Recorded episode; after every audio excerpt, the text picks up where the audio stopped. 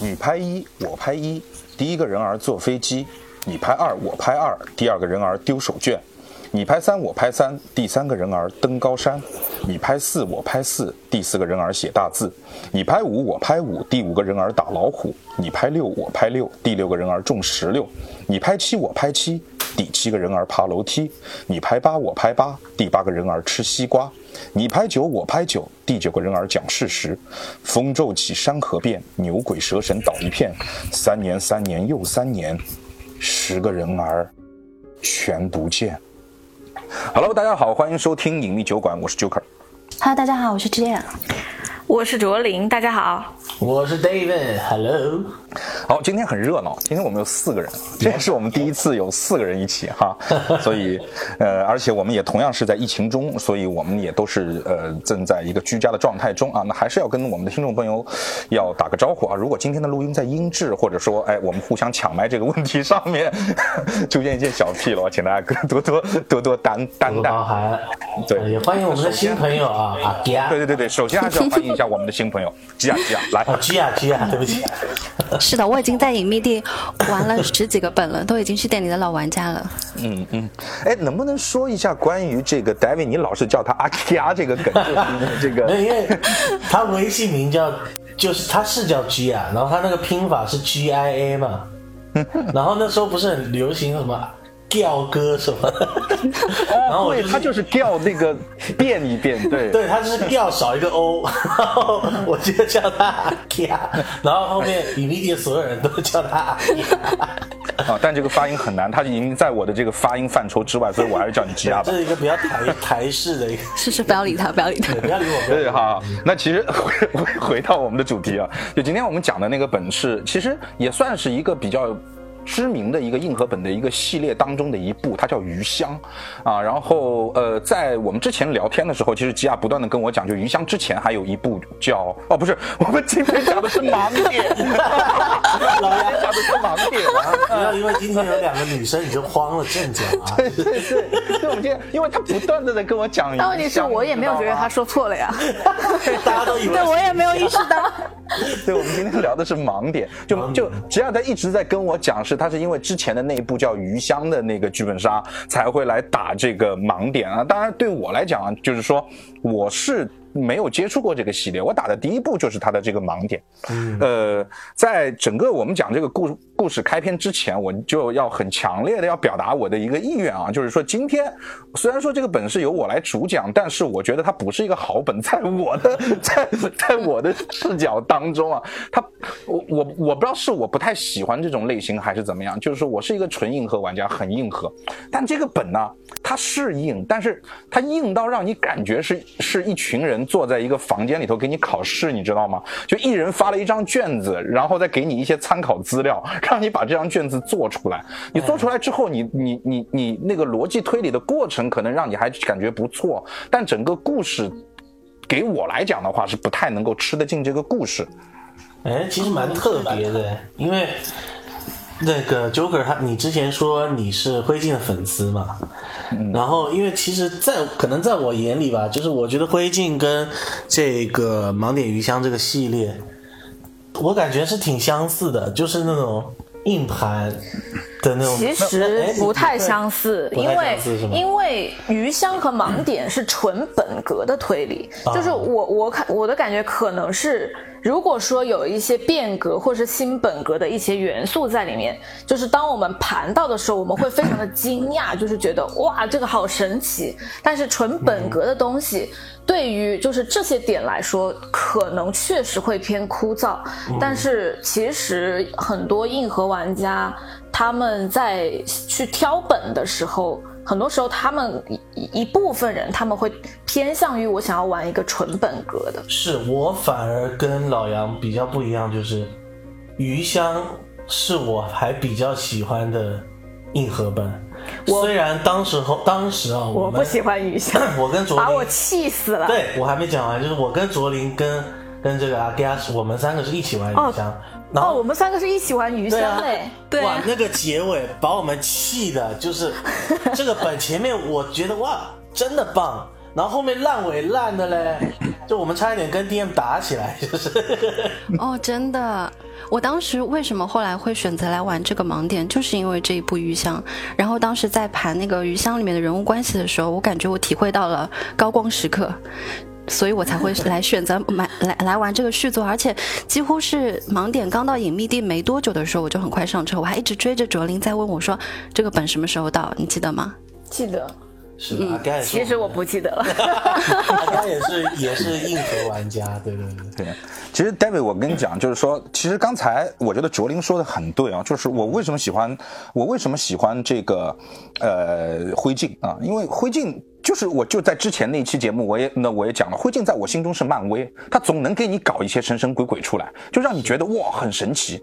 但像盲点这种本，就是对它很本格，对它就就有那种日式本格的这种感觉，这种调调。但问题是它太家长里短了，你你就是 明白，就太平民化了，他的故事。对他他太家长里短了。能能能明白你的意思，能明白。好，那我们就有我们今天这 之前这个开场好长啊，那没有关系啊，因为是四个人的原因是吧？是是是，也也挺。这期可能要录录六个小时。哦，不会，我觉得我们的我们我们的巅峰应该就是马丁内斯，应该不会超越。好，那我们今天还是开始我们的故事啊，就是嗯。呃，其实啊，余香呢，它是一个五人本啊，五人的一个纯硬核本，然后呢是盲点盲点哦，盲点盲点。回不去了，完蛋！但是我还是没有发现。我刚也谁老是在录节目之前跟我说鱼香鱼香鱼香？因为关键在家里面待了那么长时间，我现在好想吃鱼香肉丝，你知道吗？哎，David，我这个梗像不像你说的谐音梗？干嘛干嘛干嘛干嘛？谐音烂梗，把台阶放在我头上。可以可以可以，是是是。盲点盲点是一个五人本啊，三男两女的一个硬核本。其实啊，就是大家拿到本之后，整个故事的开始呢，它其实是源自于这五个人来参加了一场聚会。这个聚会呢，是由一个叫唐敏的一个 NPC，一个女孩子，一个叫唐敏的一个女孩子，这个 NPC 呢办了一场这个生日聚会，在一个饭馆里头，然后呢，他们就坐在一起聊天。其实这一群人呢，他们都来自于一个村子，叫宝林村。都来自于一个村子，然然后呢，他们的父辈因为村子嘛都比较小，所以他们父辈彼此都认识。然后在他们的聊天过程当中，就是在这个这个 小剧场的聊天过程当中，你可以获知的一些信息是什么呢？就是，呃，他们所有人的这个父辈。都在被一个叫张成的一个警察在调查，包括他们自己也在被一个叫张成的警察调查。然后呢，唐敏还给出了一个信息，就是在今天这个聚会之前的几天，张成就是这个叫张成的警察失踪了。这个其实就是整个的一个。呃，小小剧场在开篇能够给到你的一个信息，然后他们在聊天的过程当中呢，又谈起了自己的一些这个父辈的死亡，就是说在座的这五个玩家，他们的父辈呢已经全部都挂了，然后呢，在挂的时候呢，他们又隐约到了一个。在流传于宝林村当中的一个诅咒童谣，而这个诅咒童谣就是我刚才在开篇给大家念的那个“你拍一，我拍一”的那样的一个诅咒的童谣。很巧的是，这几个人的父辈啊，也是像这童谣上的所描述的那个样子一样去死亡。那么这就是这样的一个开篇。那么在开篇里头呢，它其它其实还埋了一个很小的梗，是什么呢？是里面的一个玩家叫赵春雨啊。其实里面的玩家叫什么名字也不太重要。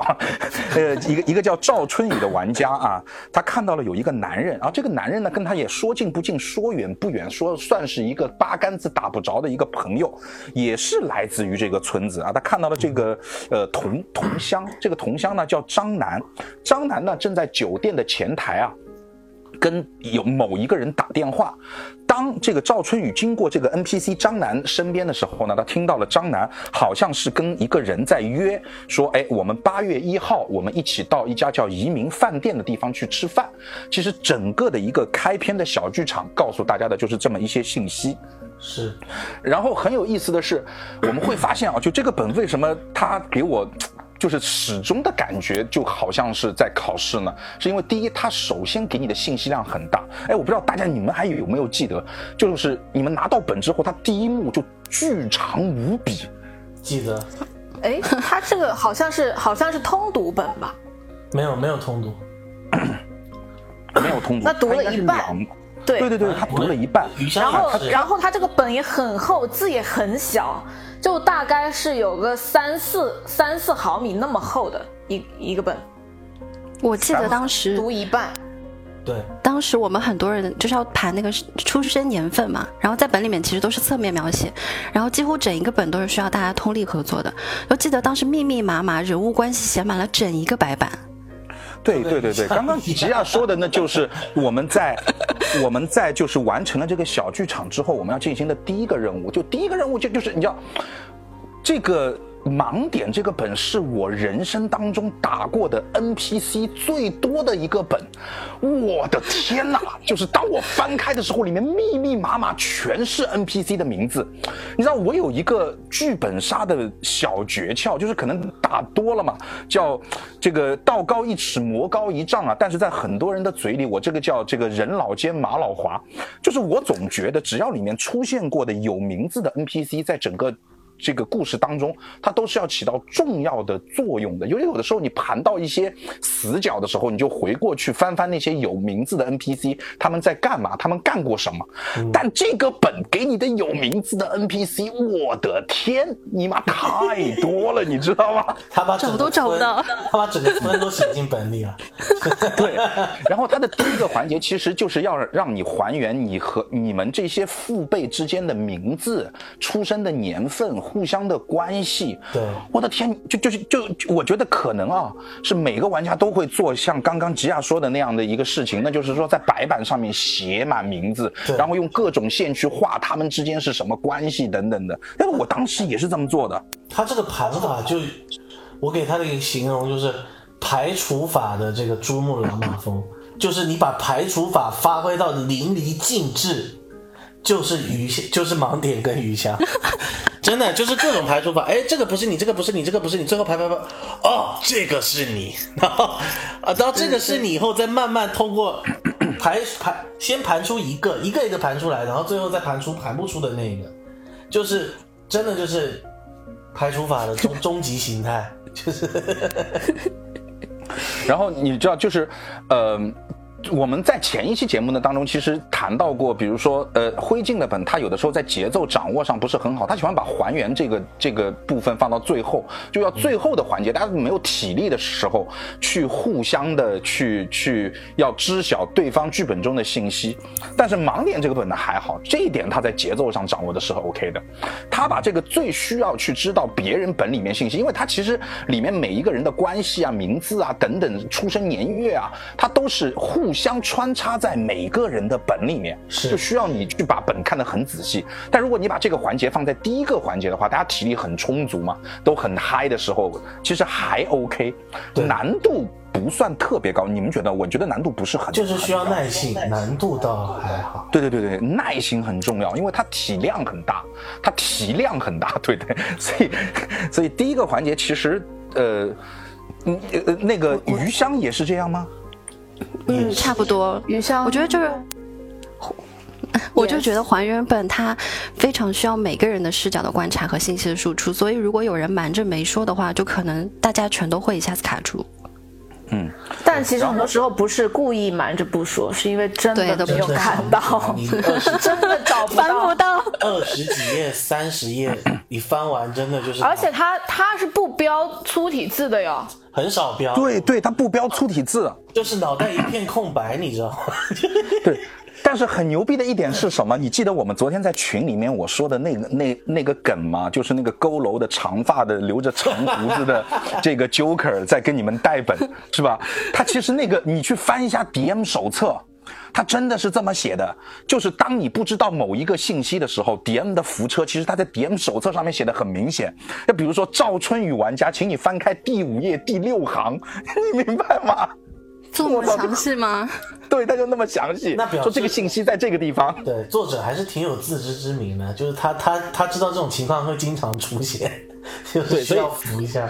他在 DM 手册里面其实已经知道说，你们可能有一些信息藏的比较深，又不标黑体的情况下面，你们很容易遗漏，所以他会把这些信息在具体的哪个人的剧本里面的哪一页的哪一行，他都已给你写出来了，真的很有意思。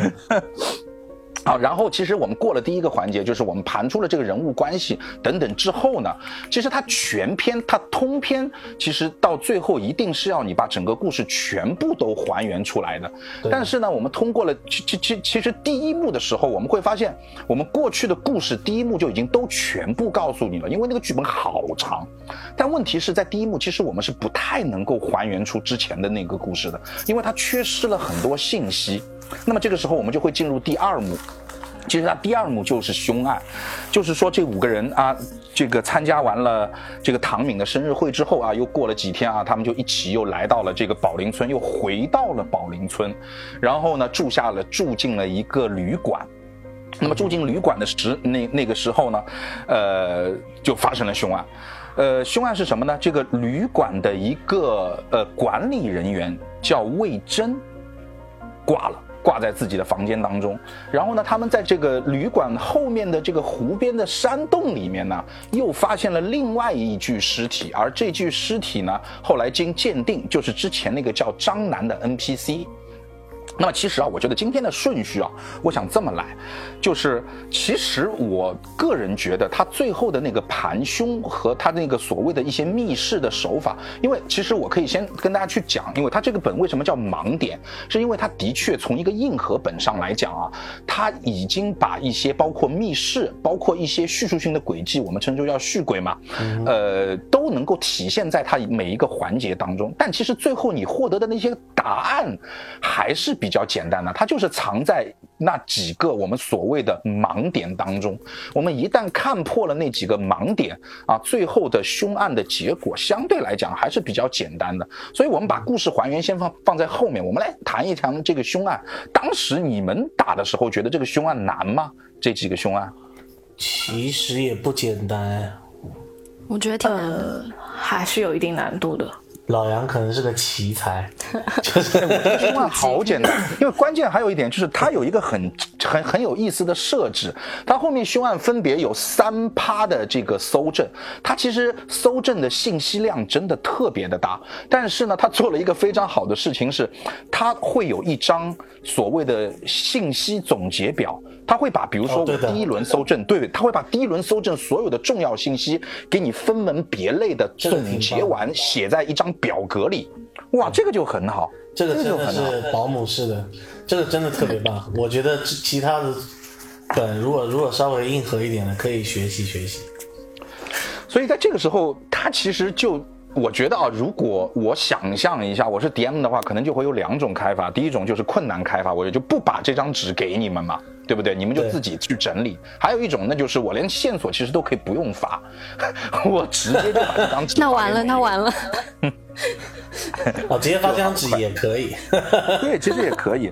其实它就像做题一样，所以说我为什么我不断的说它像做题呀？他会把参考资料给你，所有的答案就在这三张，因为它有三轮搜证嘛，所有的资料、所有的线索、所有的最后的能够形成答案的线索，都在这三张纸当中啊。所以，所以，所以，它其实就是一个。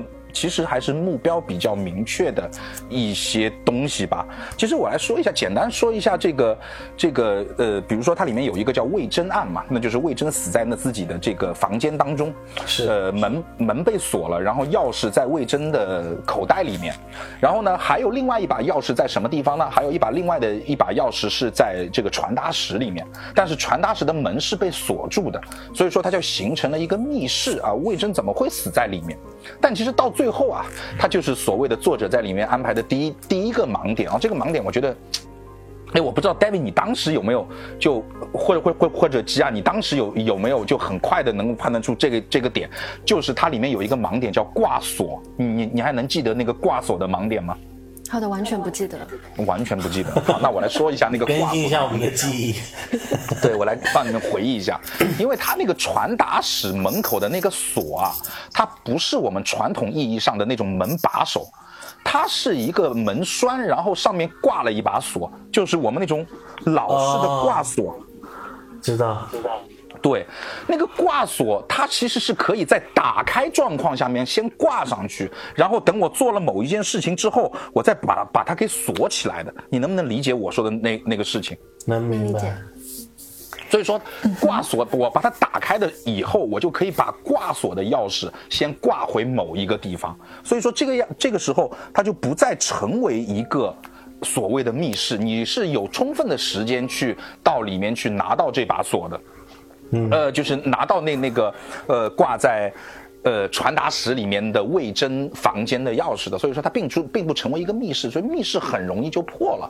然后关键就是说，我们如何去锁凶，其实还很难，还很难。包括后面的那具尸体，就是在湖边山洞里面的那具张楠的尸体，到底是谁干的？他也给出了一些类似的时间线。但是通过我们盘两起案件的时间线，我们会发现，我们不能够排除任何一个人。啊，就是这五个人，因为凶手肯定是在这五个人当中嘛。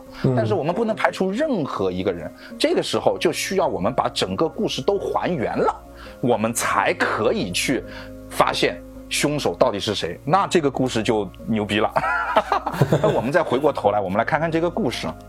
盲点的整个故事，那么其实盲点的整个故事哇，它就好长，它一直要追溯到一九六零年，一九六零，就是一下子把故事就拉到好远。几个玩家的这个父父辈那个那个时代。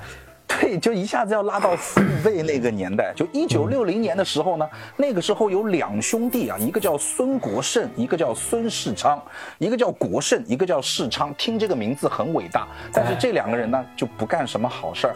啊，这两个人是属于比较坏的人啊，呃，然后形成了一个组合，黑风双煞是吧？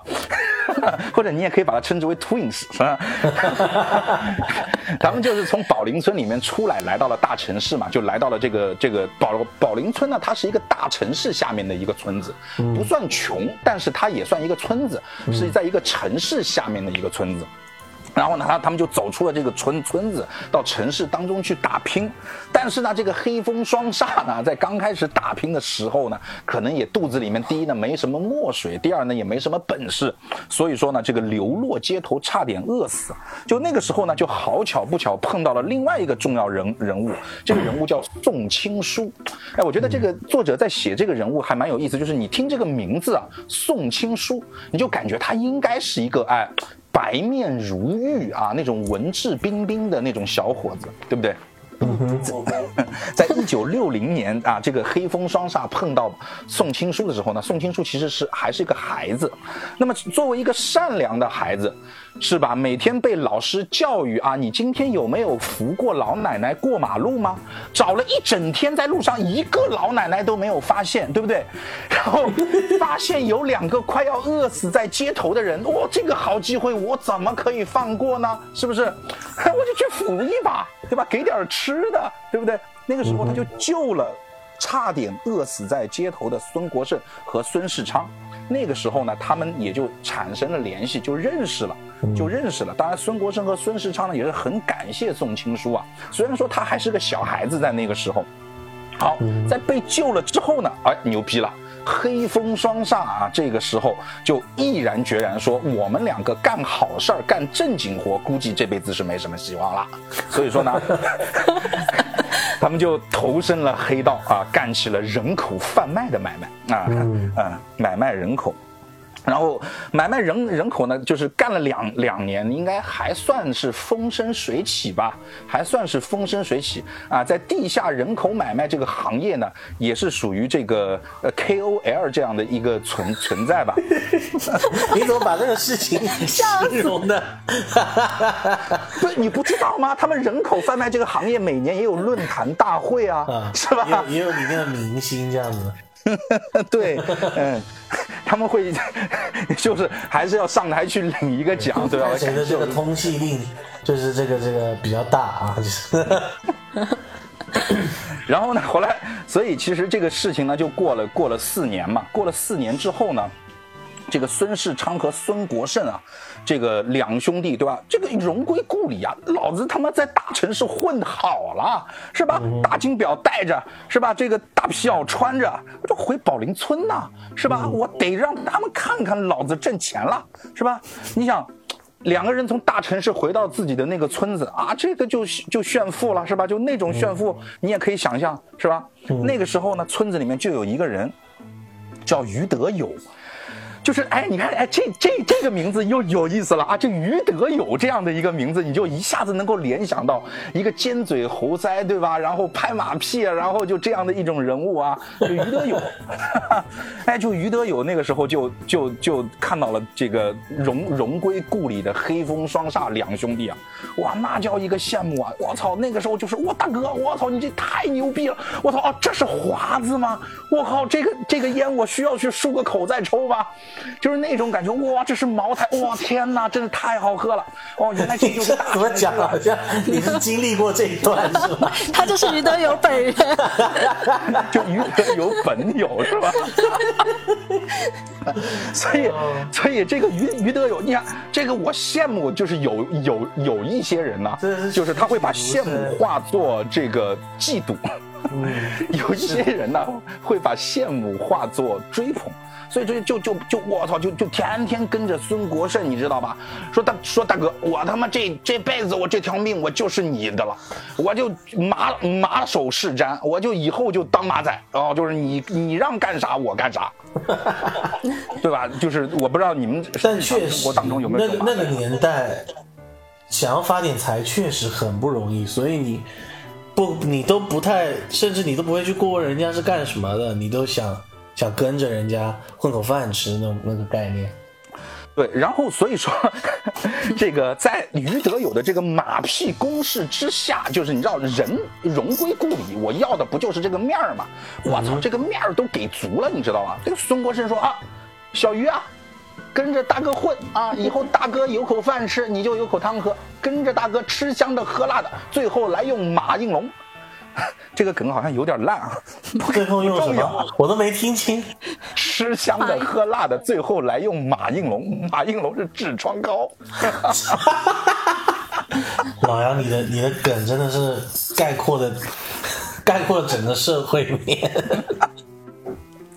对，然后呢，这个孙国胜就带着于德友就一起干了，就带着一起干之后呢，这个孙世昌不高兴了。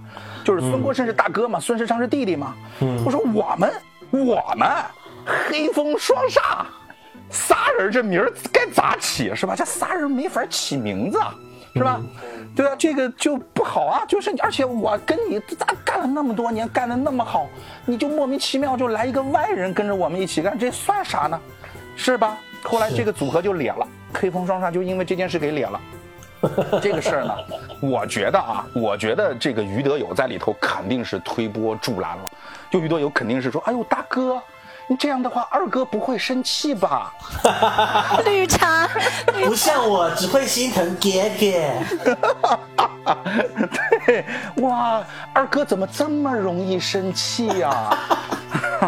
哎呀，哪里像我？我操，那个叠给我真，我这我真念不出来，我念不出来。哎，这不也不能再讲真的。你像尤其真有人说我们是娘炮，我真的是 哪我们都是真的哪里像娘炮？我真的是。哎，我觉得今天这两个女性的主播在我们这个环节当中啊，这个声音比较少，所以说我觉得这个事情应该让他们来说，来给观众一些福利。每个人念一下“给给”，“给给”是啥呀？那也是就是 B 站的你 B 站的一个一个梗，嗯，哥哥吗？对啊。哦。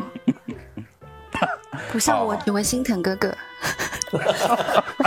哎，但其实这个吉亚的声音真的很好听，吉亚的声音很好听。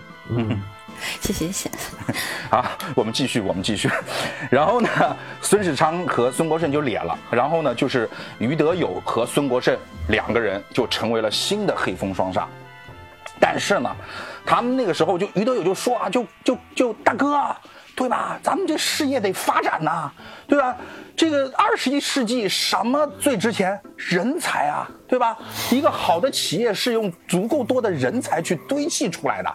所以我们需要人才啊，对吧？扩大业务需要人才，所以这个时候呢，他们就在这个村庄里面啊，就进行了他们的第一场招聘仪式，啊，给他们这个人口真的是嚣张啊！后来呢，在这个村庄当中呢，他们就招聘了十个人，他们正式就成为了新的十人众。这个这个十人众团伙呢，就这样成立了。这个十人众呢，分别是名字我就不念了。反正我哎，但但这个地方我我有记得，就是我们当时盘这个十人帮，有一个人非常的难盘，就是那个村长。我们当时玩的时候，一直以为他是魏艳红。对，不不，你要放一放，哎，这个梗我要到最后讲。对，好的好的哎就当中十人众当中呢，就有一个村长，但是呢，我们不知道这个村长的名字是什么，对吧？嗯，对对对这个是我，们在一开始盘的时候，他又给你放了一个他所谓的盲点，在这个地方，所有人的名字都盘出来了，但是我们知道还有一个人是村长，到底但到底是谁是村长，我们不知道。嗯，然后呢，呃。但其实我们可以去讲了，这个这个梗还是需要在这里去破掉。这个梗，因为它里面这个也是重要的一个一个盲点，就是在所有人的这个本当中啊，它会有一个叙述性轨迹。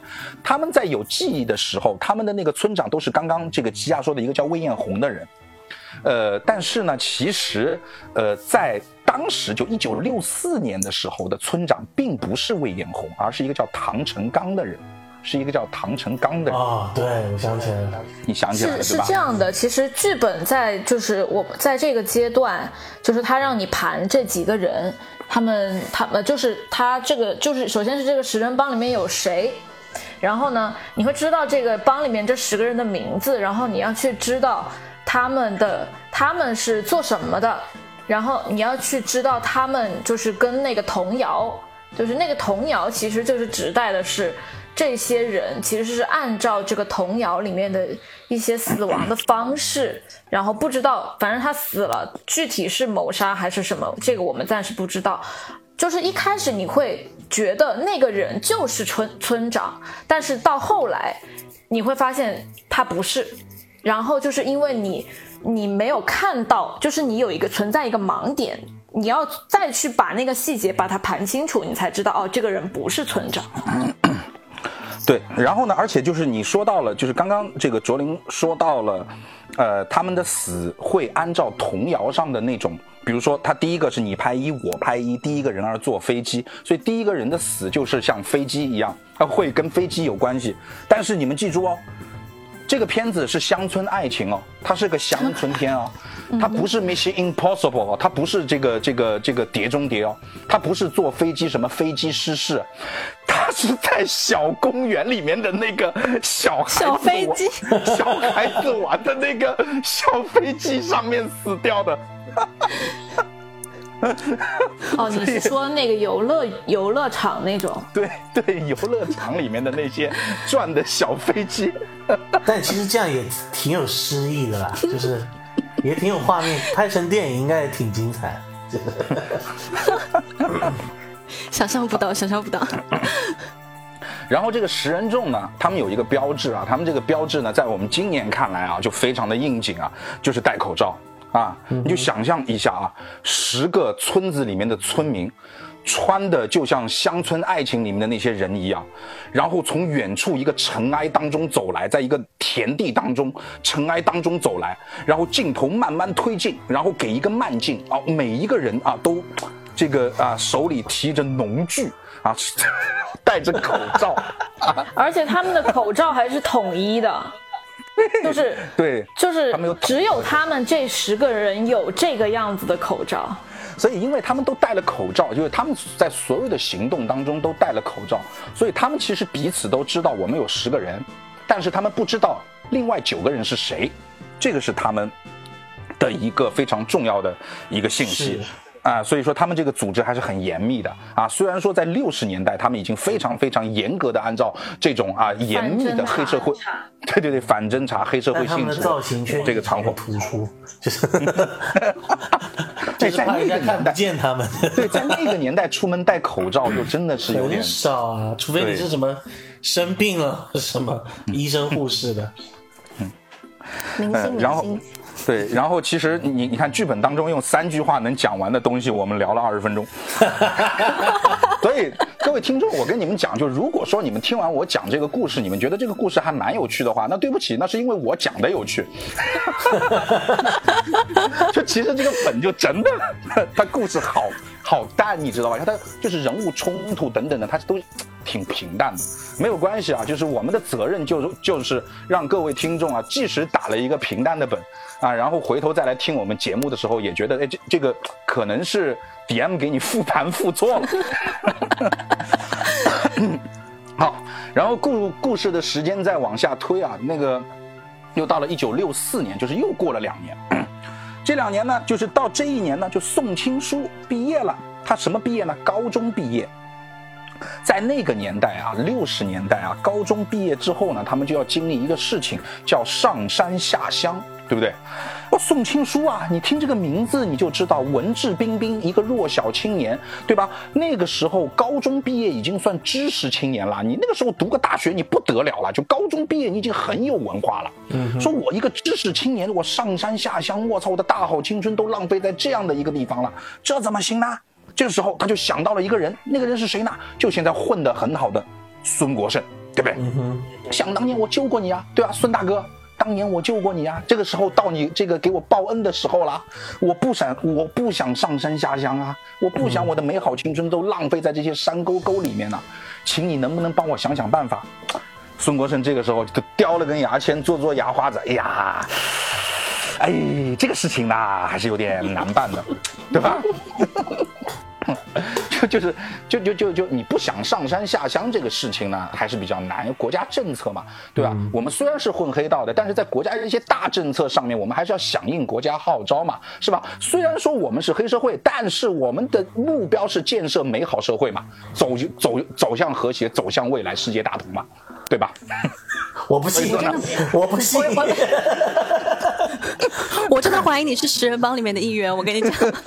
老杨，你现在是在召集会员吗？嗯，不，那个时候十人帮还没有覆灭啊，所以说，嗯，然后呢，就曾国胜就跟他讲说，哎，你不想上山下乡这个事情呢，有点难，但是呢，我可以帮你打点一下，打点到什么呢？就是你不用去很远。你就在我们这个城市下面的这个村里面，就一个叫宝林村的一个村子里面去上山下乡，很近嘛，而且那个村子也不是很苦，嗯，所以说呢，宋青书呢就在孙国胜的帮忙下，就来到了宝林村上山下乡。我操！我跟你讲，宋青书啊，到了这个宝林村啊，牛逼了。这个叫降维打击啊！什么叫降维打击？你想啊，我城市里面来的，我城市里面来的，文质彬彬，长得又好看，是吧？随口就给你来来来一个什么诗词歌赋，看到女孩子之后，我操，这满嘴都是诗词歌那个歌赋啊！什么停车坐爱枫林晚，一枝红杏出墙来，就满口都是这种啊！就是哇，那女孩子哪受得了？我操，长得又帅，嘴巴又甜，是是吧？就就就网上那个梗是怎么样？哎，我就喜欢你们这样的人啊，长得又好看又会说话，是吧？然后所以说他在那个村子里面就特别的受女孩子的欢迎。那么这个时候就有问题了，是吧？你这个就弄把这个你占有了大量的女生的资源，你就弄得这个就所谓的叫资源分配就不平衡了。是吧？所以时任的村长啊，唐成刚，就时任的村长，这个时候就找宋青书谈话了，说：“小伙，你你不能这样，哈，你不能这样。”哦，这本真的很生活化，就你还得留点你你你得留点你知道吧？就能想到这种事情，都是剧情的一部分。没有 Joker 这样的生活阅历，可能还复盘不了这个。真的。不，你们是容易把把听众的这个思路带歪。我就我有啥生活？就我没有任何这种，我就我是一个非常淳朴的男人，真的真的，嗯，爱信不信是吧？好，我们要赶快转移这个话题啊！我本来还想再深入一下，现在我不敢讲了。没事，你讲你讲。以上以上都是 Joker 第二人格在发言。不，我不要。好，然后呢？所以说，其实谈话之后，就是你想嘛，我本身到这个宝林村，就是如果我是宋青书的话，我本身到这个宝林村，我心里面就不太舒服。我不太舒服，我泡点妞，我怎么了？我我怎么了？我这个我又不偷，我又不抢，是吧？我又不是去去那个干啥，都是我的魅力使然。这个我这该死的魅力，我无法隐藏，是吧？他已经这自内而外就从我的这个内心深处喷涌而来。这个别人不能拒绝我的魅力，跟我有什么关系？所以说他其实就很郁闷，他跟这个唐成刚之间呢就产生了一些小小的矛盾。那么我刚才也说了，就是对于宋青书来讲，他是降维打击，他的魅力在这个小村庄里面就真的是还是很牛逼。所以说，其实那些女孩子就是你拦也拦不住，你明白吗？所以说这个时候呢，到了第二年，就一九六七年的时候，我们的村长啊，唐成刚同志就有点恼羞成怒了，说你这个就做的就真有点过了。所以说呢，他在一次。村里面开大会的时候，你知道村里面都会有那种操场是吧？就有的时候会开大会说一些事情，特别是在那个年代会经常开大会。他们就在一次村大会的时候啊，就当着全村人的面就批评了宋青书，啊，当然这个批评肯定还要扣很多帽子嘛。就宋青书呢，从那个时候开始，就这两个人啊，就在心里面这个仇恨呐，双方来讲都是比较强盛的，都是比较强盛的。好了，然后呢，又过了几年，那其实，在这个几年当中呢，孙国胜和我们的宋青书呢，两个人还是频繁的联系，毕竟呢，两个人互为恩人嘛，相互为恩人嘛，所以说呢，两个人还是经经常联系。宋青书也能也长大了嘛，对吧？经历了那么多女孩子，对不对？长大了。然后呢，他就跟孙国胜呢，平时也来来往往，也去喝一些酒啊那之类的。但是其实之前呢，这个宋青书一直不知道孙国胜的生计是什么，就是孙国胜是靠什么什么来赚钱的。有一次呢，孙国胜酒后失言，所以酒这个东西啊，真不是什么好东西，是吧？酒后失言，就告诉了宋青书啊，他们做的这些勾当。然后告诉这个勾当之后呢，宋青书，我操，对吧？虽然说我在男女问题上面啊，我把持的不是很住，但是呢，在这个大是大非面前啊，我还是一个正义的男人。对，宋青书当下拍桌子就说了一句：“那个口罩的淘宝链接发我一下。”好烂这个梗，好烂这个梗，剪掉剪掉。然后这个宋青书就当下就 当下就拍桌子对 对这个孙国胜讲说这个我要揭发你，我要揭发你。嗯，其实啊，我觉得这个宋青书也是年轻，太幼稚，太幼稚。你就这么讲啊，但凡是你啊，你知道了这个东西，你在酒桌上头肯定还是我操兄弟你牛逼呀，是吧？是我操这个事业啊，未来可发展啊，二十一世纪是。吧？是的，对吧？但这二十一世纪什么最珍贵，是吧？这二十一世纪什么最珍贵？人才啊！你干的就是人才买卖的事情啊，对不对？哎，你要告发，你偷偷的去干嘛？他当着他的面说不行，我要告发你！我的天哪，这就是个傻叉啊，是吧？正正义使然，对，正义使然是吧？就是这个就是无谓的正义是吧？那小的时候没有，就小的时候肯定是那种故事看多了嘛，是吧？啊，所以，呃。他在那个时候呢，就想要揭发孙国胜啊。孙国胜呢，他还是一个讲文明、讲礼貌的一个歹徒，啊，他也没有跟，他也没有跟宋青书来硬的。他当时说：“哦，宋兄弟啊，兄弟，你放心。”今天你的正义感打动了我，让我内心深处的那一份善良无限的扩大于我全身。我决定从今天开始就金盆洗手，我再也不干这样的勾当了。哦，就这两个人的对话，你就想象一下，就特别的没有责任感。那宋青书他信了是吗？他信了吗？宋青书信了，宋青书信了。哎呦，好，然后呢，这个当当当然，我不知道当时我们的这个孙国胜他是真心使然呢，还是害怕。反正这顿酒喝完，他在家里面琢磨这件事情呢，就感觉这个事情就不太行。我的事业现在正在风蒸蒸日上的时候。正在风口浪尖的时候，我怎么可以激流勇退呢？是不是？但是呢，他又不知道这件事情该怎么去做。哎，他灵机一动，咱们还有一个会穿东事情的弟弟吗？你记得那个弟弟吗？啊，有啊，于德友。对呀，二，对呀，就是二哥不会生气吧？对吧？就他他就会干这种事儿啊，对吧？于德友就是就干这种事儿就特别好啊，就是说那人才我就要发挥你人才的作用啊。所以说，他就去找来了于德友，他就跟于德友卖惨，说：“哎呀，友啊，这个大哥也跟你讲，跟大哥混了那么多年了，是吧？这没有功劳也有苦劳，但是将来大哥不能照顾你了，大哥非但不能照顾你，连自己都不能照顾了。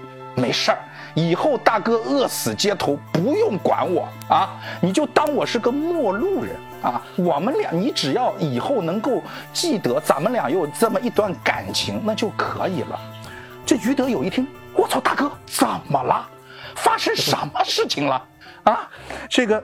然后这个孙国生就跟他讲了嘛，当然这些话全是我意淫的啊，在这个剧本的当中根本就没有这些话。就孙国生把他跟宋青书之间之前的这件事情啊，就告诉了于德友。这于德友就一拍大腿，我操，这他妈怎么行啊？这个断了我们的财路啊，是吧，大哥？这个我们的事业得做下去啊！啊，无论有多大的风浪，我们都要坚持啊！我们要追求梦想，我们要坚持初心啊，对不对？这个时候他就心中说：“我他妈要害死宋青书！”哇，这一波借刀杀人啊！对，然后呢，他就干了一个什么事儿呢？他呢跑到这个宋青书家里头。给宋青书留了张，这这个留留留了张纸条，嗯哼，纸条上写的是什么呢？他说：“我们村长唐成刚，我现在是个匿名揭发人，我知道宋兄弟你是一个嫉恶如仇的人，我告诉你，你是否知道我们这个村子里面有人口贩卖的事情？而我们的村长唐成刚，他他妈就是个人口贩子，他家里头那个孩子你知道吧？他对别人说是他侄子。”那不是，那他妈就是他从外面给骗来的，准备卖到山沟沟里面给别人做媳妇儿。所以说我跟你讲，一条小生命啊，将来能否有幸福美好的生活，就看就在你手里头了。我操，你像新仇旧恨呐，第一是正义感使然，第二是对于唐成刚的这种仇恨呐，但主要是仇恨啊，主要是仇恨。我操，这还得了啊！他就去了唐成刚的家里，把这个孩子给偷了。哎呀，唐成刚家把这孩子给偷了，偷了之后呢，他又按照纸条上的这个说法说：“你把孩子弄过来之后，你到一个后山来见我，我会告诉你啊，就是我们如何给这个孩子一个好的出路。”他就去了后山，去了后山啊，等待他的就是我们的友友啊，都就是我们的于于德友。这于德友看到他抱着孩子，是吧？那就就站在山崖边，想我操，你这个姿势都给我摆好了，对吧？又抱着孩子，又站在山崖边，哦，直接拉他下水了，是吧？对，我这个不推你一把，我这个不推你一把，是不是感觉就有点过意不去了？太狠了，我操！啊，所以说呢，当时呢，于德友就过去把宋青书和那个孩子推下了山崖，就挂了，就挂了。然后呢，他在推下去的时候呢，宋青书的最后反应是什么呢？宋青书倒下山崖，一个慢动作，先看了一下身上的那个孩子，把孩子扔到了一边啊，在半空中把孩子扔到了一边，又伸出了自己的另外一只手，把推下去，把把把他推下去的那个于德友脸上当时戴的那个口罩给抓了下来。哦，嗯，所以说呢，那个时候。宋青书就没有口罩了。宋青书想：我他妈我没有口罩了，而且这个事儿将来败露之后，我太明显了，对不对？因为你到山崖下，你发现尸体，你会发现他手上拿着一个口罩啊，对不对？嗯。那么我们十人中当中没口罩的那个人，不就是干这个事儿的人吗？这不行啊！你是说于德友没有口罩了是吧？对对呀，于德友没口罩了。你刚刚说宋宋青书，我想我加乱，那我说错了。于德友没口罩了，他被宋青书。把口罩给抓走了，对不对？摔下摔下山山崖的时候，所以说于德友就又去了唐成刚家，又偷了唐成刚的口罩。所以说现在没有口罩的人就变成了唐成刚。他们买口罩是有这么难哈？就是很珍贵，定制口罩呀，口罩真的很珍贵。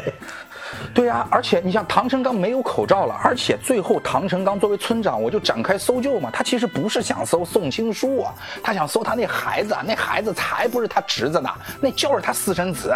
嗯，啊，所以说呢，他就在这个山崖底下就发现了这个宋青书和那个孩子的这个这个呃尸体。嗯，然后呢，又发现了宋青书手上捏的口罩。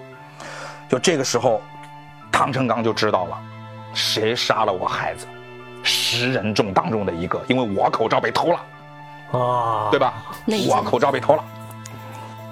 好，这个时候，你想，我老来得子，是吧？这孩子我跟外面那谁生的，多可爱，对吧？将来继承家业，是吧？下一任村长，对不对？啊，而且是个男孩儿，是吧？哎，我之前说了是卖到山沟沟里给别人做老婆，我纠正一下，那是个男孩儿，好吧？因为他重男轻女嘛，就是小的时候，因为唐成刚是有个女儿的，唐成刚是有个女儿啊，他在外面又有一个师，那个这这这个小孩是他的私生子，嗯哼，所以好，这个时候呢，一我们的 NPC 当中呢又多了一个警察，啊，这个警察叫薛凯。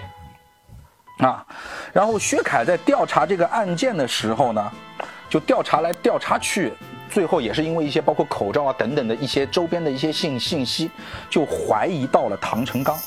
嗯哼，怀疑到了唐成刚，但是呢，好巧不巧，我们的薛我们的薛警官啊，他跟唐成刚也是亲戚，啊，他就找来了唐成刚，说兄弟，这个你这事儿办的有问题啊。他那个说不是我，真他妈不是我，大哥你信我，不是我，不信。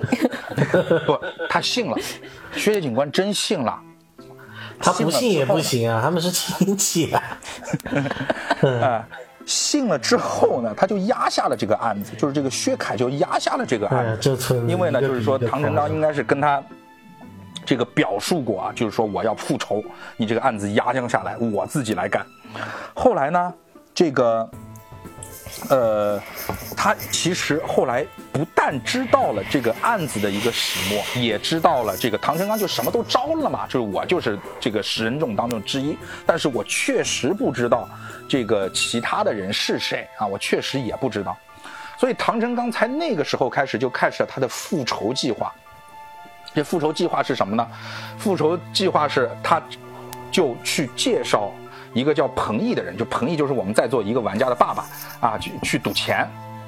赌嗯钱之后呢，就输了很多钱，输了很多钱之后呢，这个他就跟那个彭毅讲说：“你这个你这样，你要把于德友给拖下水，因为当那个时候他也不信那那个时候时候，因为他觉得于德友有嫌疑，就于德友这个人有嫌疑，说你不是欠了我很多钱吗？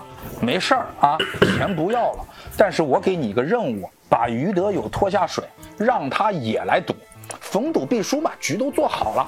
后来于德友来赌了，输了，又输了很多钱。唐成刚跟他讲，说这样，钱可以没问题，我帮你解决钱，但是呢，但是呢，你要给我一个事情，我知道你是这十人众的大哥，你是这十人众大哥，因为这十人众是他召集的嘛，嗯你要给我这十人众的名单，你要把十人众的名单给我，我们今天这个钱的事儿就算了，就钱的事儿所以就算了。于德友是知道这十个人是谁的。于德友当然知道啦，就于德友是哦十人众招聘方啊。哦，就是他们其余的人不认识，但是于德友跟这个老大叫什么，孙世昌、孙国胜，他们是孙国胜知道的。对，啊，对，而且呢，这里面还有一个很有意思的细节是什么呢？其实他们不就就是那个于德友啊，他不是欠唐成刚的钱，他是在唐成刚安排的一个赌局里面欠了钱，最后呢，唐成刚给他去借钱给他去还钱，因为别人追杀于德友嘛。嗯哼，唐成刚说：“我借你钱，你把这个钱去还了你的赌债，但是呢，你要给我十人众的名名名单，这个钱呢你也不用还。”然后于德友就应了，应了之后呢，就发生了什么事儿呢？这个他于德友拿了唐成刚的钱之后啊，他没有给唐成刚十人众的名单。哇 他，没有给他名单，没有给他名单之后呢，唐成刚就怒了，我操，你小子你你这个玩的好啊，我的天哪，啊，是吧？你他妈耍我，你拿了我的钱，你不给我名单，他就想把他的儿子给干掉。他的儿子呢，就是我们在座的一个玩家叫于晓，嗯在座的这个这个，他想把他儿子儿子给干掉。这个时候，薛凯就出来了，说：“这个你不要干他儿子啊！你这个事儿呢，这个这个这个，干他儿子也没有意义，手上又多添条人命。是，所以对啊，所以所以说呢，最后呢，这个唐成刚啊就就想这没辙啊，那我该怎么办呢？薛凯说。你要不再去找唐成刚聊一次啊？不，你要不再去找于德友聊一次？对。后来唐成刚就去了，去了之后，于德友就说：“哎呀，事儿得聊嘛，对吧？我就给你的人生制制造点障碍嘛，你再找我聊聊一次，我的这个名单就给你了嘛。所以后来就莫名其妙又把名单给他了，就什么？毫无逻辑，就这一这一趴真的毫无逻辑，就是就是他没有杀他儿子去找他聊，反而他还把他名单给了。递根华子就给了。对，然后呢，唐成刚拿到了名单之后呢，他就伪造成了宋青书，就是他把自己伪装成宋青书的这个鬼魂呐、在村子里面还经常出现，让别人觉得宋青书冤魂作作祟啊，而且还编了那首儿歌，就是你拍一我我拍一的儿歌。唐成刚编的。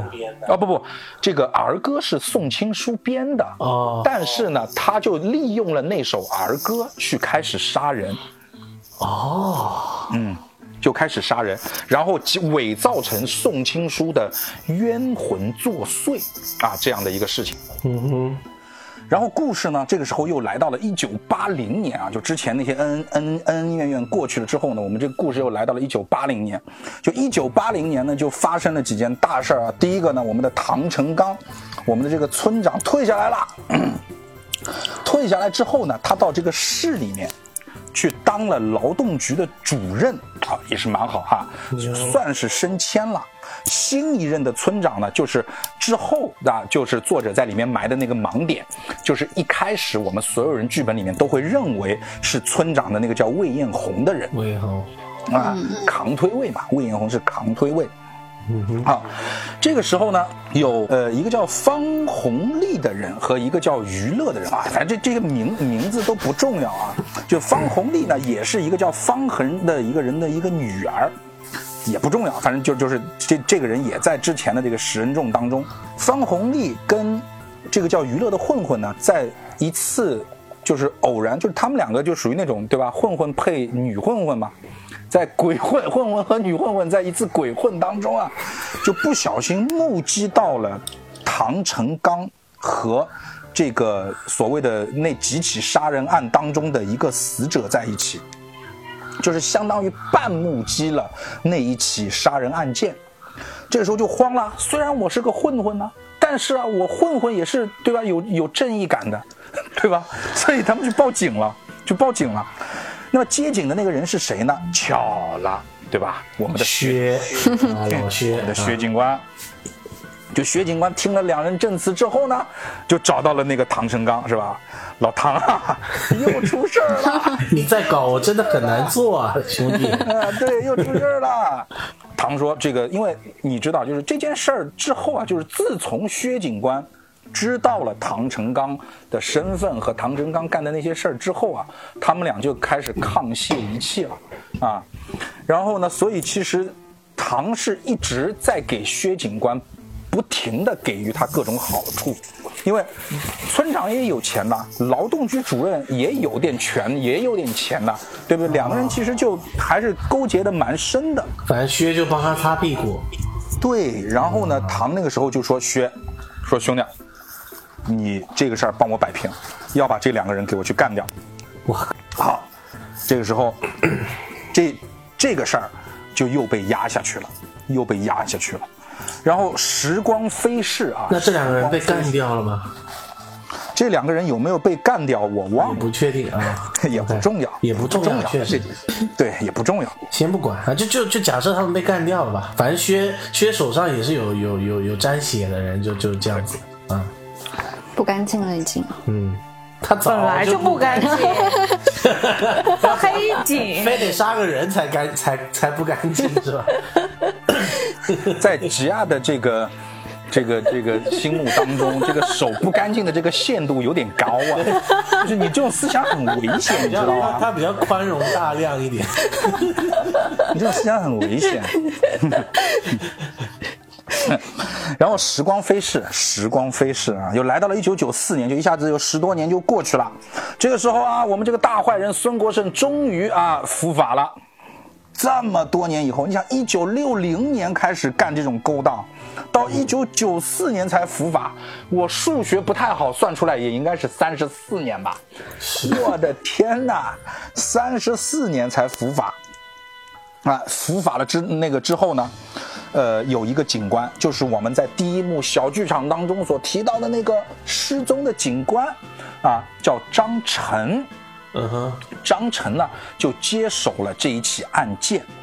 嗯，然后呢，这个事儿就大了。你又这么想啊？孙国胜是头啊，他伏法了之后，下面这一连串的大闸蟹，这个被拎出来，大家都不好看呐。伏法是自首了吗？就是被被被抓了啊，被抓。我我就不应该说的那么那么文绉绉是吧？就是孙国胜被抓了，被逮了啊。然后那个这个时候。这个薛警官啊，我们的薛警官这时候应该是个老警官了嘛？他那个就拍拍这个张晨的这个肩膀啊，说：“小张啊，是吧？很努力啊，是吧？但是呢，有的时候呢，也不要那么努力，对不对啊？要给自己一点时间和空间嘛，是不是啊？所以说呢，这个时候其实薛警官已经察觉到了。这个时候，如果我们再让张晨这个人去往下调查，他自己都要被挖出来，对他自己是要被挖出来的。然后呢？当薛警官引起了注意之后呢，张成病了，就真病了，而且跟任何人没关系，他是真病了。张成病 也真的是巧了啊！病了怎么办呢？就病了怎么办呢？就病了他就只能去派别人，派别人去调查。就是哥们儿还是说，哎呦我病了，但是我不能离开我的工作岗位，但是我没有办法离开我的工作岗位怎么办呢？哎，我我可以找个临时工啊。他就找了一个线人，在这个时候呢，又形成了我们其实，在案件当中的另外一个很有意思的点。这个非常经典，这个点。对，他其实就是通过两个人的对话，他有一个公共任务，是通过两个人的对话，叫你判断出这个，呃，我们的这个张晨警官调查的结果。哦，对，我记得，我想起来了。对，它是一个逻辑题，你知道吗？是是是，这个还蛮屌的。哎，你你们有没有去考过这种逻辑题的考试？它像极了那种逻辑题。对我以前去参加 NBA 的考试，就有这种题目，我就把我真真的整疯了，就那种。反反反反反反正我也无法向大家去形形容逻辑题有多么的变态啊！就大家如果想去在自己的思维上面让自己对自己的思维认知进行深刻怀疑的话，可以去网上去下载一些这种什么法考啊，这种什么 NBA 考试啊、公务员考试啊，这里面的一些逻辑题，让你自己感觉你的智商被侮辱了。啊，它其实就是通过这样的一个逻辑题的方方式，让你得出了最后一个结果啊。其实这的确是像刚才，呃，你们讲的，这在里面是一个很经典的一个环节。呃，我们得出的结果是什么呢？是在张晨的调查当中呢，知道了魏艳红其实并不是这十人众当中的一个人啊。那么魏艳红不是十人中当中的一个人，那这个时候我们在十人中当中有个村长啊。对吧？这个时候唐成刚是不是就岌岌可危了？是对不对？好，这个时候薛知道了这个事儿，薛警官知道了这个这个事儿，就说：“我操，这他妈就不行啊，对不对？这个就这个事儿就快破案了。”所以说呢，薛就去杀掉了我们的张晨。这也是为什么，这就是最近的事儿了。薛当然。这个事情的起因源自于一九九四年，但是到最后一直调查到什么魏艳红不是十人众当中的一个人，然后这个薛警官去把张晨杀了，是一直从一九九四年延续到了现在，就延续到了现在，是最近前几天张晨才被杀的啊，前几天张晨才被杀掉的。张晨呢，但但是张晨呢，在死之前，他把结果呢告诉了他的一个朋友。叫魏征，叫魏征。对，哦，这个时候这个这个死掉的 NPC 就出现了，这个叫魏征的人。好，那么其实呢，我们从一九九四年这根时间线再往下推，我们就来到了一九九六年。一九九六年发生了什么事儿呢？一九九六年就发生了刚刚卓林说到的唐成刚。刚刚我说的时候没录，没录是吧？好，那各位听众，你们就当你们已经听 听到过了。对，再再说一下卓林说过的，我也不记得。就是我刚刚说的，就是说这个，因为不是十个人嘛，他们这个团伙里面，然后其实就是一开始其实是这个唐成刚，对吧？他是想要复仇的那个人，嗯，所以他就按照这个这个童谣，呃，这个童谣里面的这个一二三四这个顺序，去把这些人就是给他安排好一个顺序，然后去屠宰，去。一个一个去把他们杀掉。然后呢，到了自己这儿了，你如果他如果他自己没死，那他的怀疑性就非常大了呀，是对吧？所以他只能是给自己也做一个啊，感觉就是你如果经历了这个事情，你一定会死掉。哎哎，但是我就是运气好，我没有死，我保下了我的小命，但是我的腿断了。啊、就给自己造造了一个，就是我是被杀过了，但我没对死，对，我运气好没死所以。他真的把自己腿打断了。我具体是怎么样我忘了，反正也是一个制造了一个像意外这样断了自己的腰，腰摔哦，伤了。腰摔伤了，所以他是他好像就是半身不遂了吧？对，不遂在医院里长期住院了。对，嗯没办法了，都就是他他其实走到这一步了。我们唐成刚在腰断了之后呢，这个时候呢又出现了另外一个非常重要的人物啊，这个人物就是唐敏，就是在第一个呃我们的小剧场当当中的那个生日会的那个主角嘛，啊、女孩子对吧、啊、对，是一个女孩子，她是唐成刚的女儿。o k 唐敏呢就在这个期间呢得知了父亲的秘密，就父亲的所有的秘密她都得知了。哇，作为一个女儿，得知了父亲的秘密之后，唐敏的反应，你们猜是什么？哎，我记得他好像是从小内心就比较阴暗的。把他写成剧本杀，取名叫盲点。但是但是唐敏 唐敏这个人，他的他的对外的人设，因为我当时玩的那个角色，他跟唐敏其实算是就是。呃，从就是素不相识的路人，变成了比较要好的朋友。因为我玩的那个角色，就是有一次他走在路上，然后我玩的是一个女性角色，被其他一些品行不端的男性就是围围起来了。然后这个唐敏当时是在路上啊，等于是解救了他。就是唐敏这个人，我我根据我我的印象，就是我我还我还谨谨慎的一些印象，我记得是唐敏一个一个的去接触了我们几个玩家扮演的这几个角色。对，所以他其实是表面的好意。对在我看来，对，在我看来啊，唐敏就是一个女性版的于德友。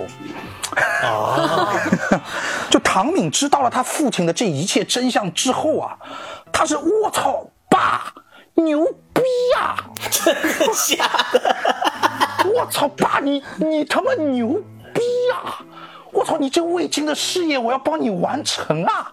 啊，你这我操黑暗中的一道曙光啊！你给我的人生带来了光芒啊，是吧？就说爸，你概放心括太好，对，你就瘫在床上，一点问题都没有啊！我来帮你完成，所以就出现了你们刚才所讲的唐明去接近每一个玩家等等的，去让每一个玩家都认识他。然后呢，所以说他去接近了这些所谓受害者的受害者的孩子，他还干了一个什么事情呢？在我们的这个角色当中啊，这个五个玩家当中，我也说了，其中有一个人叫于晓嘛，他干了一个特别牛逼的事情。啊，他给于晓啊看了他妈呃，他给于晓看了他妈妈的日记，但是呢，他的那个日记是唐敏去找一个叫吴英兰的人，但当然这个人也不重要啊，也是也是当年的某那某一个人，他让一个人去模仿了他妈妈的日记。在日记里头呢，含含糊糊的写了一些东西。嗯你们还记得想当年的那个风流才子宋青书吗？他让于晓觉得他应该是他妈妈和宋青书的风流的产物。所以说，于晓就以为他的生父是宋青书，啊，然后呢，这个呃，所以这个于晓心中呢，也就产生了一部分这种阴暗的这种阴暗面嘛。那么同时，他也通过他那一次生日宴，让大家知道了部分的这样的一些故事。然后呢，在一九九六年的一天，当当然有他有一个具体的时间点，叫七月十八号。他呢有一天跟于晓到了哪个地方我忘了，反正把于晓带到了某有一个地方，然后呢给于晓下药了。下完药之后呢，这于晓就昏睡过去了。昏睡过去之后呢，在于晓醒过来的时候呢，唐敏是处在一个衣衫不整，在旁边哭的这样的一个一个一个一个状态啊。嗯，当然啊，当然其实是什么都都没有发生过，什么都没有发生过，他就故意的让这个于晓感觉到他好像强奸了这个唐敏，嗯哼，嗯哼，好像这个强奸强奸了唐敏，然后呢，这个所以说呢，这个当这个于晓醒过来的时候啊，这个唐敏就做出了那种是特别羞愤啊，然后这个衣服一甩就走了的这种这种这种迹象啊。嗯，然后呢，这个时候呢，其实唐敏还叫他的薛叔叔啊，那个薛警官配合他，这老学生阴他让那个不散，真的。他让那个魏征啊，薛薛薛那个薛警官把魏征骗到了那个地方，让魏征看到了最后那一幕，就是唐敏抱着衣服走了，然后一一边哭一边走了，然后还骂他或者是怎么样的这样的一个场景。那么，当你看到的时候，你所理解到的那种断章取义，你肯定觉得我操，这男人，你妈真的是哎，给老子看到了。然后这个时候，于他要去追唐敏的时候，这个就被正义感使然的魏征给拦下来了。嗯哼，啊，魏征说：“我操，你个你哥们儿，你这事儿你我操，你这这这个干完你就就想走啊？你不给我分享点儿这个这个案情经经过吗？什么东对吧？非常具体的案情经过，你你你你你不给我分享点儿吗？你你说得过去吗？然后呢？”这个鱼说：“我操，这你我你这你有病啊你是吧？” 然后就就逃走了。但是逃走了之后呢，这个呃魏征就看到了我们的这个于晓胸口别了一个土地局的徽章。别了一个土地局的徽章，这个土地局的徽章是谁别的呢？其实是在给于晓下药的时候，我们的唐敏给他别上去的。给他别上去的。那么这个时候看到了这一幕的魏征，就以为有一个男人强奸了一个女孩子，而且这个男人是土地是是土地局的。哦，嗯，然后这个之后土地局应该在现实上来讲的话，是一个特别有钱的一个局。是的，对我就意思他有没有埋什么梗或怎么样？也有啊有有啊，就是说他是土地局的人，就是一个大梗了呀。嗯哼，嗯，因为土地局属于一个国有比较比较重要的一个一个一个一个一个机关了。他埋的梗是可以将来让 看让魏征可以去找到我们的于晓，嗯，是这样的。之后呢，唐敏啊就让薛警官谎报他自杀了，就让薛警官对外面的人说唐敏自杀了。天呐！就这个时候，于晓包括像这个这个魏征，他们知道了这个事情之后啊，心里面就肯定就会有点变化了吧？那对不对？是然后呢，这个时候魏征在干嘛呢？魏征在造酒店，你还记得吗？魏征他是一个这个这个村里头的饭店的呃这个旅旅馆的一个副管理人员之一嘛，对不对？他同时还在经营一些酒店的项目，嗯他自己在建的一个酒店呢，资金链断了，啊。就这个资金链断这个借口，就用于很多诈骗的局啊。但他是真的资金链断。他是真的资金链断了嗯，资金链断了怎么办呢？是不是又想起来了之前自己做过的这件特别正义的事情，对不对？就就就是抓强奸这件事情。他说这个事儿就不就不能玩，所以说呢，他就到了土地局去堵于晓，好像威胁他。给给给他堵住了。嗯于晓慌了，说：“我操，你他妈怎么找到我的？”他说：“你不用管，对吧？我是正义的人，我今天过来也不是想敲诈你，我是想跟你讲道理，是吧？你干了这种事情，你让别人自杀了，你这个事情你心里面你过你过意得去吗？是吧？你跟我这个讲道理，你不给我个大几百万，咱们的这个道理能 这个道理讲清吗你？讲不清了啊！对对对啊、那么于晓这个时候就跟他讲说，那这样，我现在没那么多钱，但是你放心，我叫张楠。我叫他就用了他一个朋友的名字叫张楠，说我叫张楠，哦，他不知道他叫于晓是吧？他不知道他叫他只知道他是土，地局的。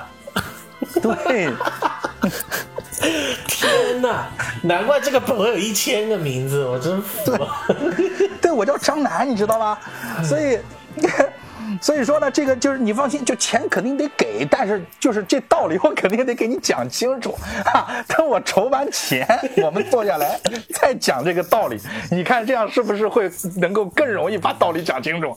这魏魏这魏这魏征说这个我也不强你所难，那对不对？大家都是出来混的，对吧？谁没有个什么手长手手短的这个时候呢？行吧，我就给你点期限吧，那你去筹钱去吧。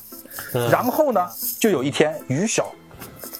就以张楠的名义约了魏征到移民饭店嗯哼，去吃饭，嗯同时要给于小封口费。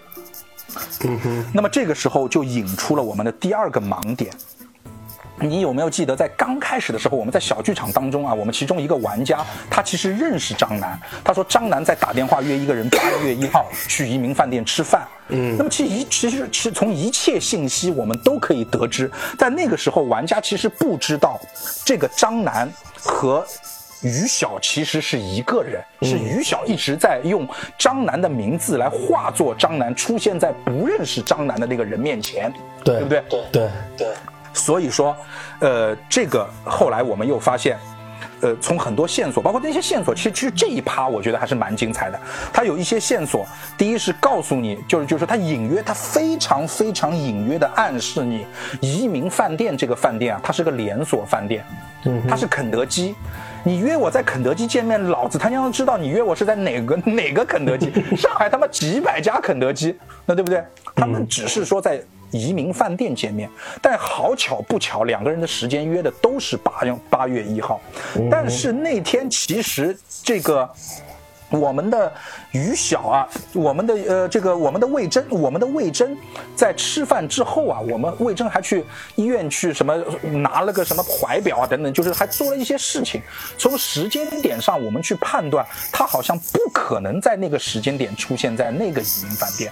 那么通过这一系列的很多的线索的佐证，我们就会发现，好像是有两个张楠分别在八月一号跟人吃饭，而其中真张楠是真的和自己的朋友八月一号在某一个移民饭店吃饭。那么到最终，我们可以去判断出这是里面最重要的一个盲点，也是最重要的一个叙叙述性的轨迹嘛。那就是，其实是于晓在不认识的人面前假扮了张楠，所有人面前的那个张楠，呃就是很多人面前的那个张张楠，其实就是于晓。那么到最后，也是因为这一点啊，我们会发现啊，最终的凶手啊，其实就是我们的于晓。其实到这里，故事就结束了啊，感觉好像还可以啊。我再一次重申，这个故事远远没有我说的那么有趣。那就作为玩家的话，你去玩这个本的时候，你是根本没有心力去理解这个故事，就是先把人物关系盘盘清楚了，都已经很不容易了。是，但其实哎，怎么说呢？就是盲点这个本，包括余香，他们是一个一个作者一个系列，包括还有跟也不是同一个作者，但是包括还有一个本叫年轮，他们其实都是传统意义上的剧本杀，就是剧本杀刚出来的时候就是这个样子的，就是盘凶手。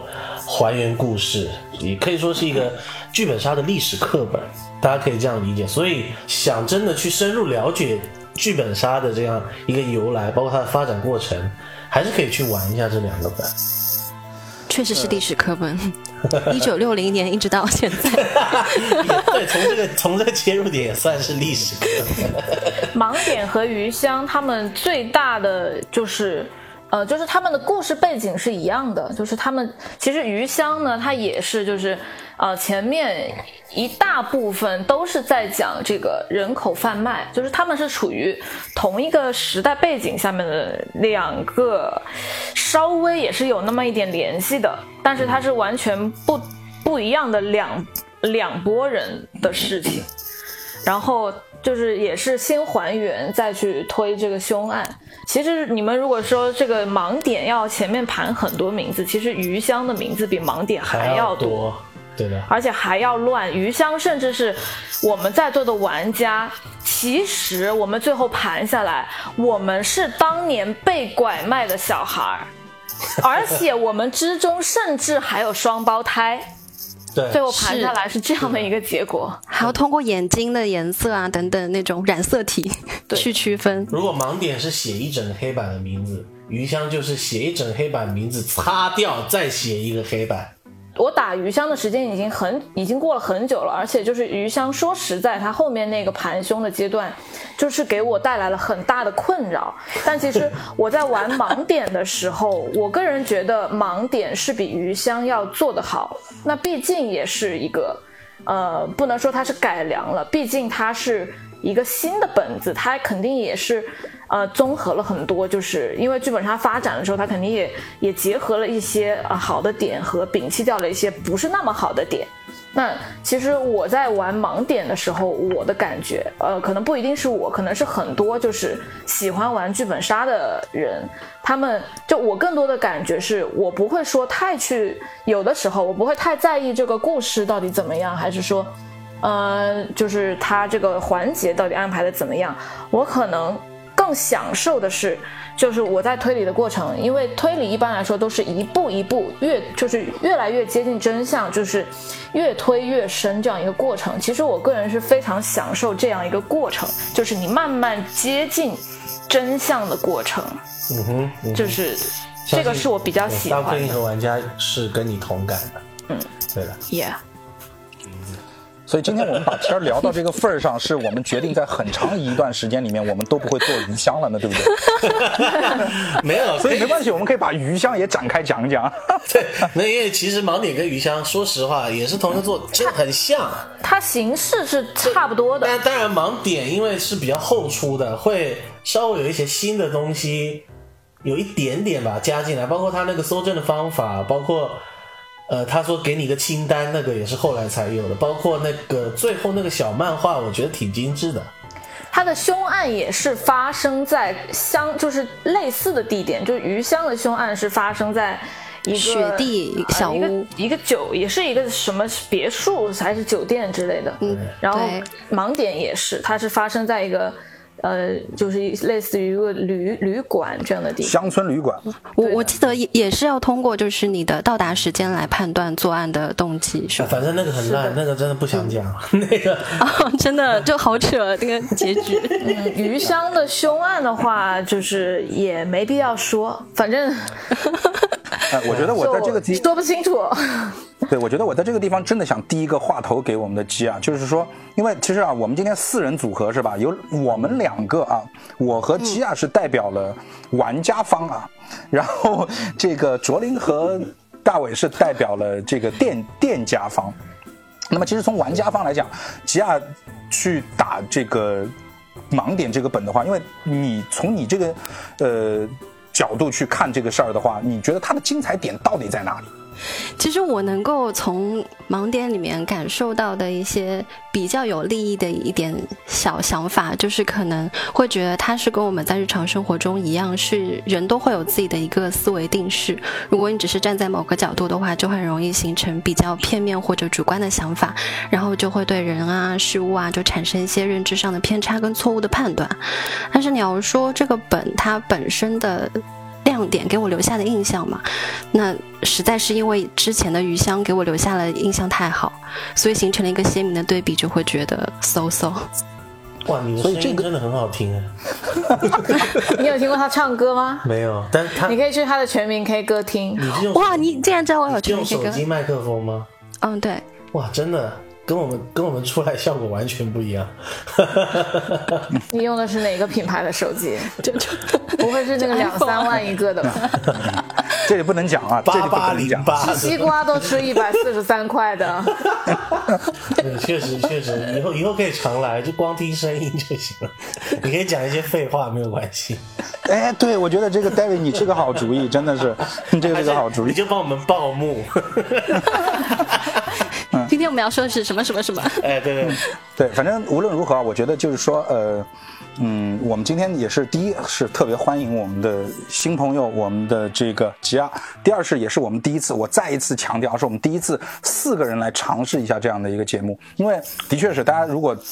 在这之前还关注过我们几期隐秘酒馆的朋友，你们还是会发现我们在不断的尝试一些新的方法，去跟大家去聊天，去尽可能的把一些我们打过的本去分享给大家。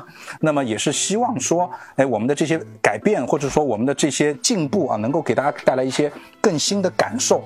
那我觉得今天呢，我们还是要来做一个 ending 啊，也是希望大家能够呃呃，今天应该在我们录的这段时间是。周末嘛，祝大家周末愉快。但 不知道这期节目什么时候会放，好尬！我的天哪。没关系，我们可以一个选一个周五上呗。